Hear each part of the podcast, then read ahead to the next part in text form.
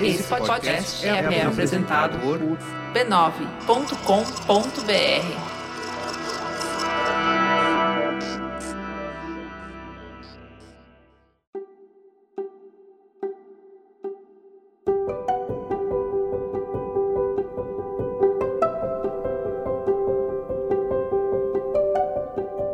Bem-vinda, bem-vindo ao Autoconsciente. Este é um podcast que entende você para você se entender melhor. Eu sou Regina Gianetti, uma pessoa como você que se interessa por vida interior. Eu fui jornalista, hoje atuo como instrutora de meditação e neste podcast eu sou uma repórter da alma, compartilhando reflexões e ações para uma vida com mais autoconsciência. A minha intenção é que ao terminar um episódio você se sinta melhor do que quando começou.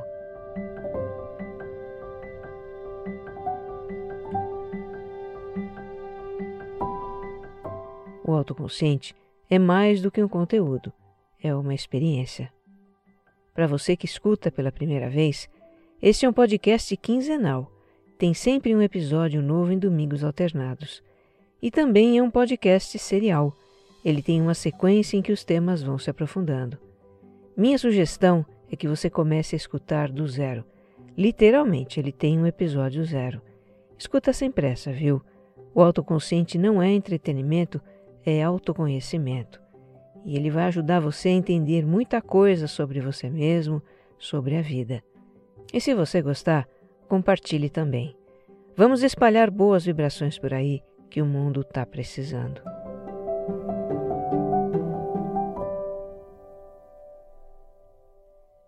Episódio 85 Até quando teremos que aprender pela dor?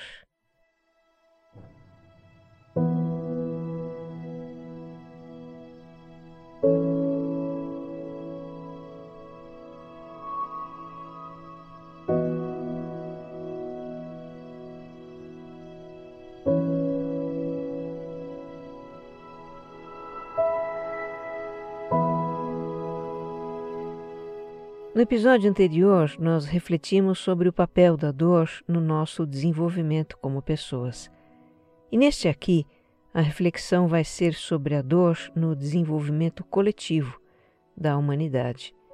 Como diz o ditado, se não aprendemos pelo amor, aprendemos pela dor.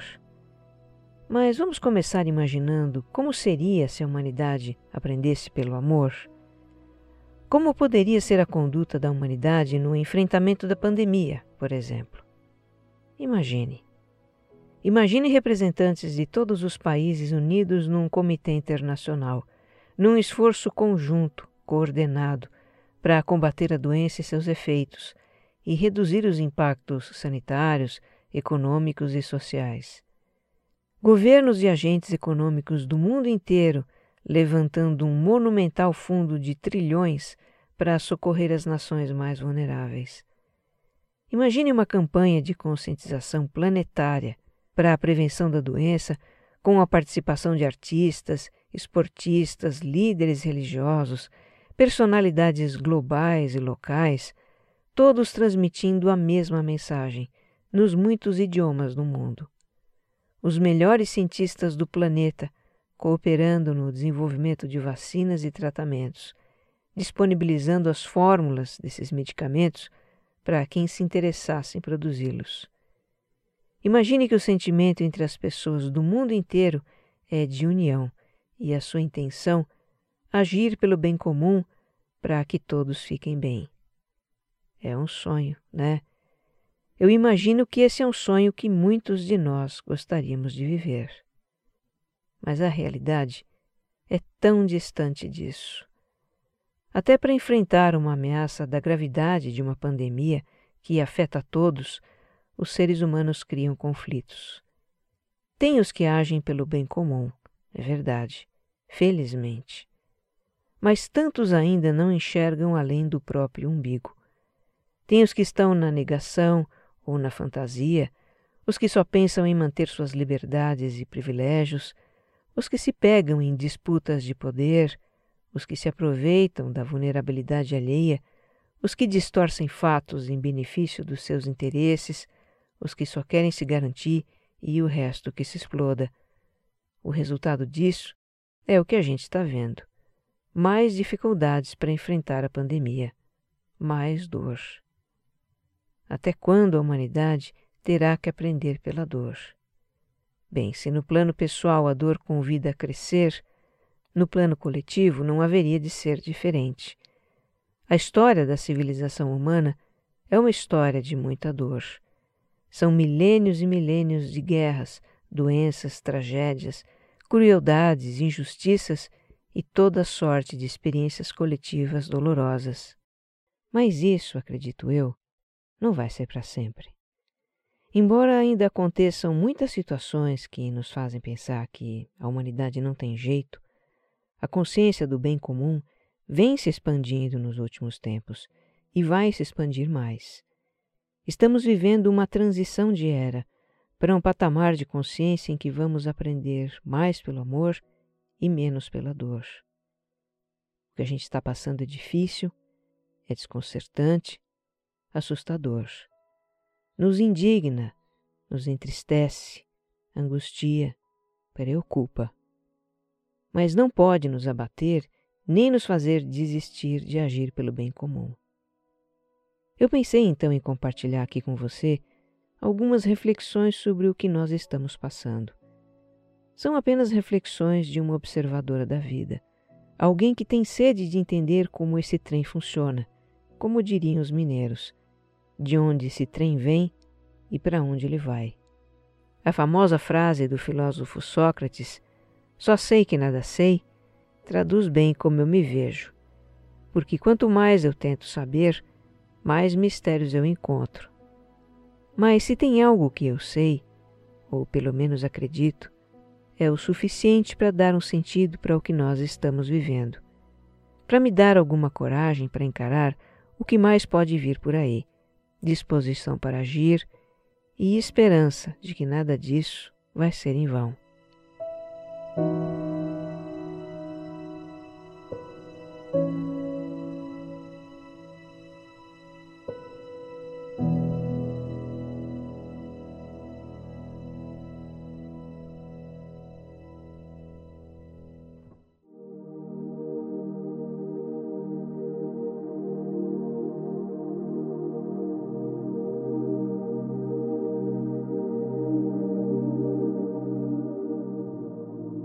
Vamos partir daquele mesmo ponto do episódio anterior, que é a ideia de que somos seres espirituais vivendo experiências na dimensão material, com um nível de consciência limitado por essa dimensão material. Eu sei que eu tenho me repetido nesse ponto ultimamente, mas no atual estágio do autoconsciente e no atual estado de coisas do mundo, eu penso que é preciso ter sempre em mente essa ideia. E para a gente refletir sobre a nossa condição nessa dimensão material, acho que não tem nada melhor do que o mito da caverna, do filósofo grego Platão. Eu não sei se você conhece essa história, é uma joia do legado de Platão. É uma alegoria que ele usa para expressar a sua visão sobre os níveis de consciência da humanidade. Se você puder, pause este áudio agora e dê uma busca por imagens do mito ou alegoria da caverna de Platão na internet. Tendo essa imagem como referência, vai ficar mais fácil entender aqui a minha descrição. Mas vamos lá. A caverna tem uma entrada que desce em diagonal, uma diagonal bem inclinada. Essa descida, ela tem uns poucos metros e acaba num platô onde arde uma fogueira, bem na borda do platô. Do platô se vê o salão da caverna, uns três metros abaixo. Agora imagine que, paralelo ao platô, tem um muro longo, os dois têm quase a mesma altura, e que o vão entre o muro e o platô forma um corredor. Muito bem, o que está acontecendo ali? No corredor tem pessoas fazendo um teatro de sombras na caverna. Platão chama essas pessoas de amos ou senhores da caverna. Os amos erguem sobre o muro figuras de animais, pessoas, objetos, grandes figuras fixadas no alto de varas que passam na frente da luz da fogueira. E a luz da fogueira projeta sombras dessas figuras na parede ao fundo da caverna. Aí, do outro lado do muro, no espaço entre ele e o fundo da caverna, tem um grupo de pessoas acorrentadas de frente para a parede no fundo da caverna. Elas estão ali presas desde sempre, assistindo aquelas projeções na parede. Platão os chama de prisioneiros da caverna, e eles reagem ao que vem, se agitam, discutem entre eles. Tudo que eles conhecem, o seu mundo, são aquelas projeções. Eles se contentam com aquilo e não têm outras aspirações. Platão escreveu essa alegoria na forma de um diálogo entre o filósofo Sócrates, que era seu mestre, e um outro homem chamado Glauco. E nesse diálogo, os dois personagens imaginam como seria se um dos prisioneiros da caverna fosse libertado das correntes e levado para fora.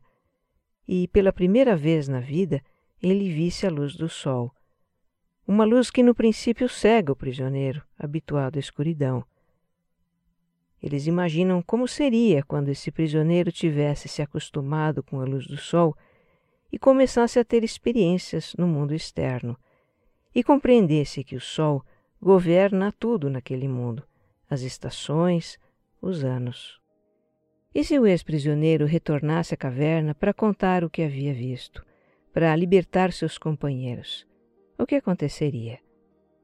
Sócrates e Glauco imaginam que ninguém acreditaria nele que os prisioneiros iriam rejeitar a existência de uma outra realidade, que eles sentiriam seu mundo ameaçado por aquele que viu a luz do sol e provavelmente o matariam.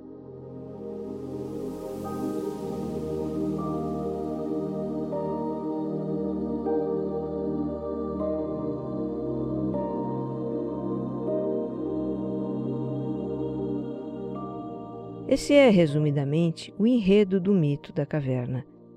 Agora, mitos são histórias que podem ter interpretações diversas dependendo do referencial, do olhar de quem interpreta. Eu vou aqui partir da interpretação da professora de filosofia Lúcia Helena Galvão, da Escola Nova Acrópole. Tem uma palestra dela sobre o mito da caverna no canal da Nova Acrópole no YouTube eu super recomendo esse canal, viu? Eu sou fã. Mas, enfim, a chave para interpretar um mito são os símbolos que ele traz. E para começar, temos o símbolo da caverna, que representa o nosso estado de consciência na dimensão material. Porque, veja, a caverna é um espaço fechado, limitado, assim como a nossa consciência na dimensão material é limitada. Quem está dentro da caverna não vê o universo do qual ela faz parte, não vê o todo. E assim as pessoas que estão dentro da caverna, tanto os amos quanto os prisioneiros, são ignorantes da realidade maior, que é a unidade de todas as coisas. A fogueira, ela simboliza o desejo humano. Ser humano tem um corpo físico, tem necessidades de sobrevivência, não é? Pois o desejo é o que move para a satisfação das necessidades. Não só o desejo carnal, mas também o de poder, de influência, de riqueza, que satisfazem o ego. Os amos da caverna, que fazem o teatro de sombras, representam o homem que busca ter poder sobre os seus semelhantes, busca dominar. No caso aqui, dominar fazendo os outros acreditarem no que convém a ele, para satisfazer os seus interesses. E sendo assim, as sombras que os amos projetam simbolizam as narrativas que são criadas para exercer esse domínio. Já os prisioneiros da caverna representam o homem que é dominado, que não conhece nada além da visão da realidade que é mostrada para ele. As correntes que o prendem seriam então as crenças, os dogmas, as ideologias, e também o medo. As correntes representam uma visão de mundo que mantém o homem preso, e ele nem sabe que está preso. Outro símbolo é o sol que brilha fora da caverna, que Platão usa para representar a ideia do bem. Segundo ele próprio escreveu na sua alegoria, a ideia do bem que se percebe com dificuldade, mas que não se pode ver sem concluir que ela é a causa de tudo que há, de reto e de belo. Me ocorre também que o muro entre os amos e os prisioneiros seja um símbolo, um símbolo da ideia de separação entre os seres humanos. Se na dimensão espiritual a consciência é de unidade, na material é de separação. Na matéria existem o eu e o outro. É cada um por si. Então, em poucas palavras, o que Platão brilhantemente descreve com essa alegoria é a condição da humanidade. Todos têm necessidades, todos buscam sobreviver, seja dominando o outro, seja se submetendo ao domínio do outro. Esse é o drama humano desde o início dos tempos e que resulta em guerras, injustiças, desigualdade, crueldade, preconceito, enfim, em experiências de dor.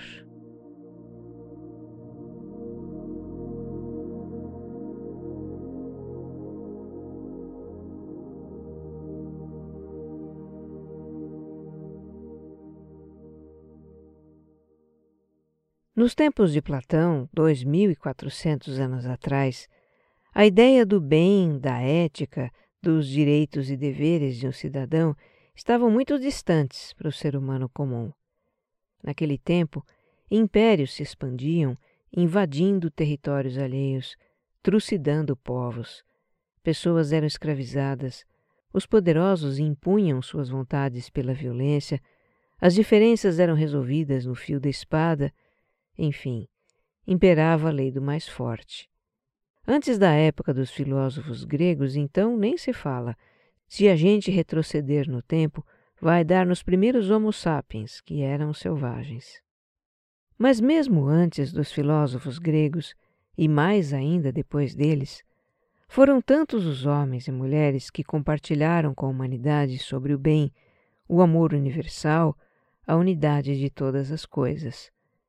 Lembramos sempre de iluminados como Buda e Jesus Cristo, mas houve muitos outros que, de maneiras diferentes, sob perspectivas diferentes, falaram de algo que em essência é a mesma coisa.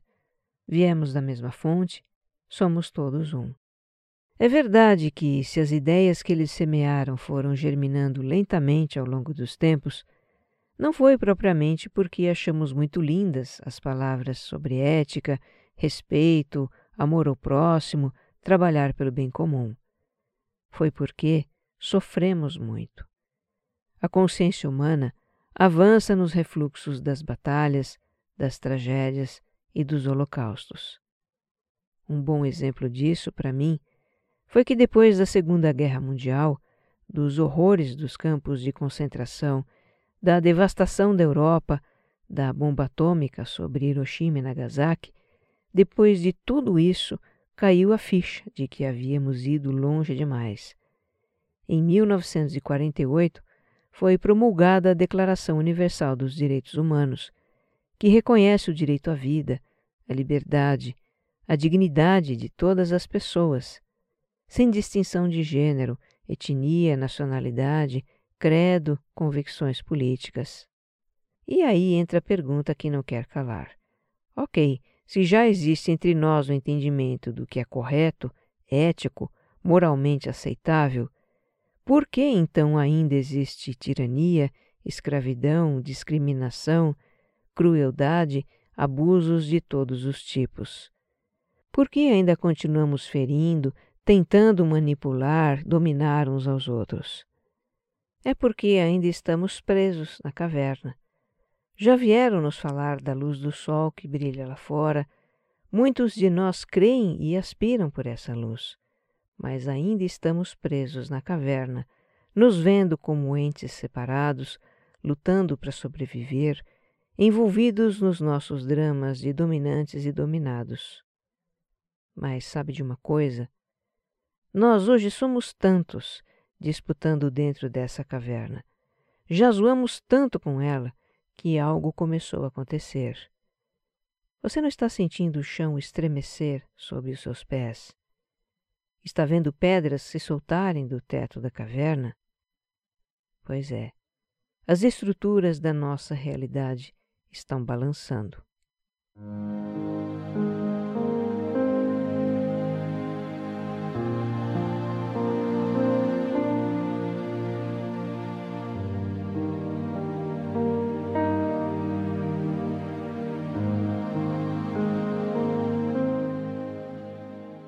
O estremecimento das estruturas do nosso mundo começou há algumas décadas, quando a humanidade iniciou a transição para a chamada era pós-moderna ou modernidade líquida.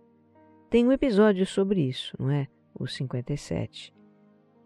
Retomando os pontos chaves daquele episódio, uma das características da modernidade líquida é que tudo muda muito rapidamente. O mundo deixou de ser um lugar estável onde se costumava planejar a vida a longo prazo. Isso traz para todos nós um sentimento de incerteza e insegurança, já que tudo pode mudar de uma hora para outra, já que eventos do outro lado do globo podem repercutir na nossa vida. Outra característica da fase atual é a crise das metanarrativas, ou seja, de uma visão de mundo unificadora, ou ainda de um modelo para o funcionamento do mundo que traga esperança quanto ao futuro. O que estamos vivendo há algum tempo é um crescente desencanto com os modelos atuais de organização política, econômica, social. Nos quatro cantos do mundo, esses modelos não estão entregando a prosperidade e o sentimento de segurança que a gente esperava. Sem contar que também degradaram o meio ambiente e trouxeram de brinde desequilíbrios climáticos. Também ocorreram transformações que trouxeram novos pontos de tensão na sociedade. Uma muito impactante foi a revolução tecnológica dos últimos tempos. Eu toquei nesse assunto no episódio 64, Um Novo Caminho para a Nossa Vida, trazendo o pensamento do historiador israelense Yuval Harari sobre problemas atuais. Um dos pontos que ele coloca é que, ok, a tecnologia gerou grandes benefícios para a humanidade, mas, por outro lado, mudou muita coisa no mercado de trabalho, com a automatização nas indústrias e no campo, a extinção de negócios e ocupações, a exigência de um nível de qualificação que pouca gente tem. Você junta isso com efeitos da globalização econômica, a escalada da competitividade, e o resultado foi que muitas pessoas que tinham um emprego hoje têm ocupações precárias, de ganhos baixos e nenhuma proteção legal. É o fenômeno da precarização ou uberização do trabalho. Bom, a realidade é super complexa e tem muitos outros fatores aí envolvidos no aumento das tensões sociais dos últimos tempos. A gente pode não conhecer todas as causas, mas reconhece muito bem os efeitos, que são a polarização política, o radicalismo, a intolerância aumentando dia a dia. Tudo isso inflamado pelas redes sociais, que são o teatro de sombras dos amos da caverna contemporâneos, alimentando a indignação e a desinformação para fazer prosperar certas narrativas que lhes interessam.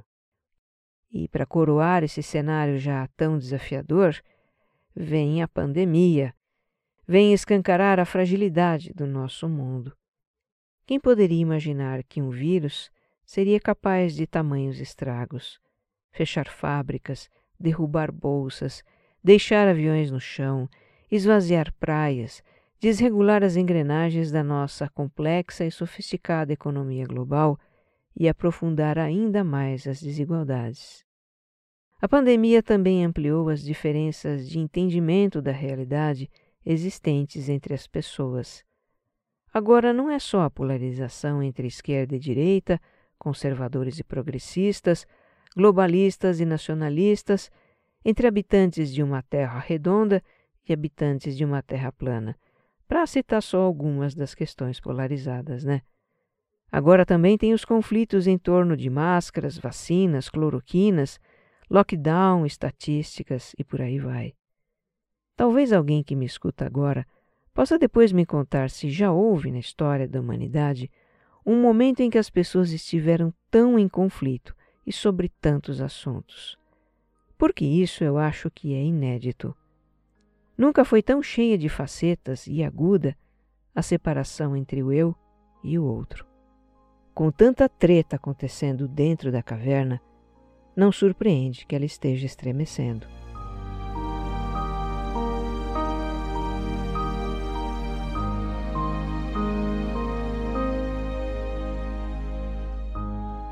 Eu tive uma fase da vida há muitos anos em que eu fazia diários. Até contei isso no episódio anterior, né?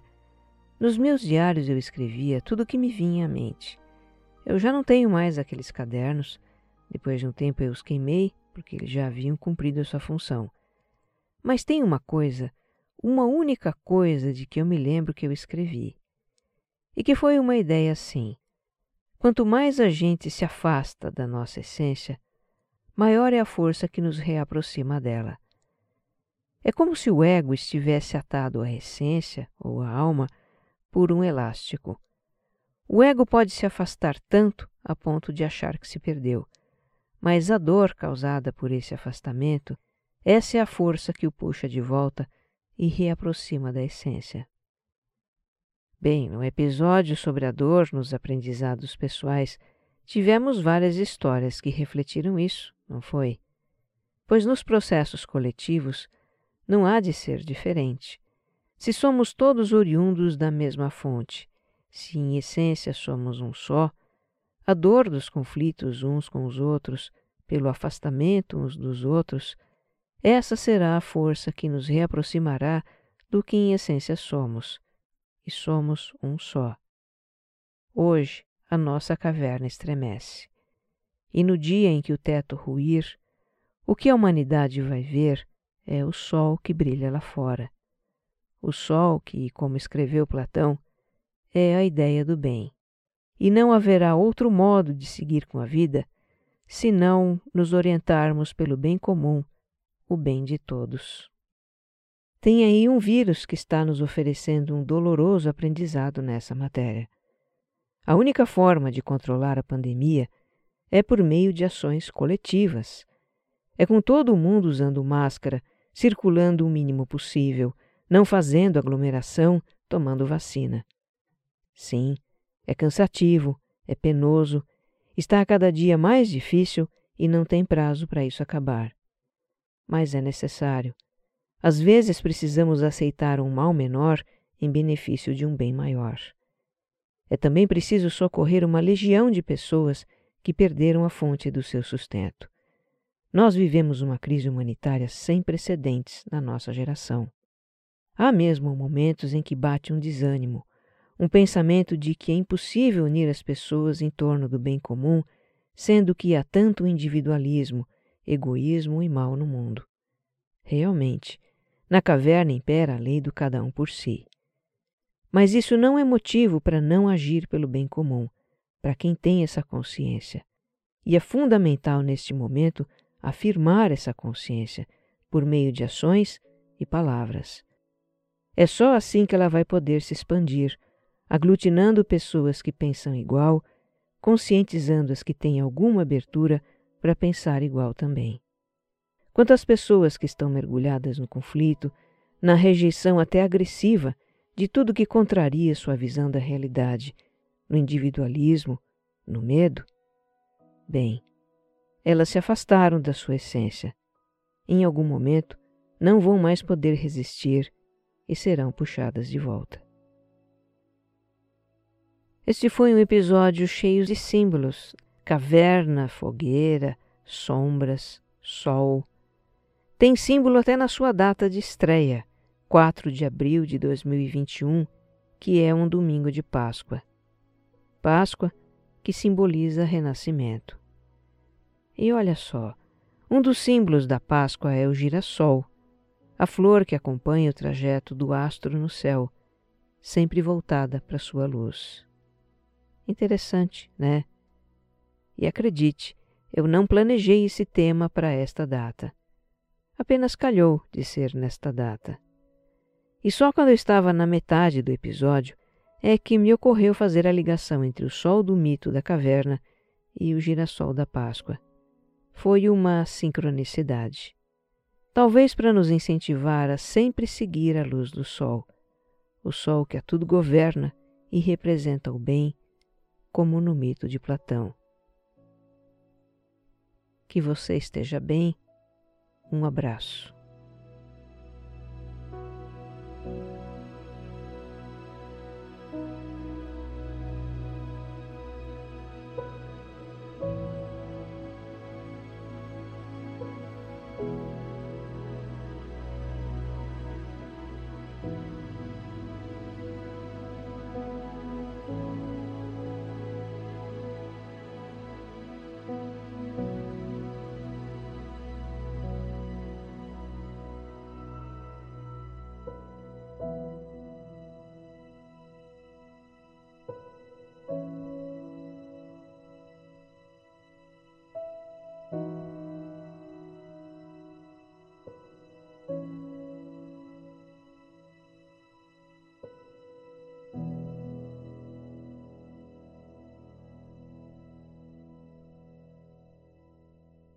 Autoconsciente é um podcast distribuído pela Rede B9, com o roteiro e apresentação de Regina Gianetti, edição de som e capas Jéssica Correia.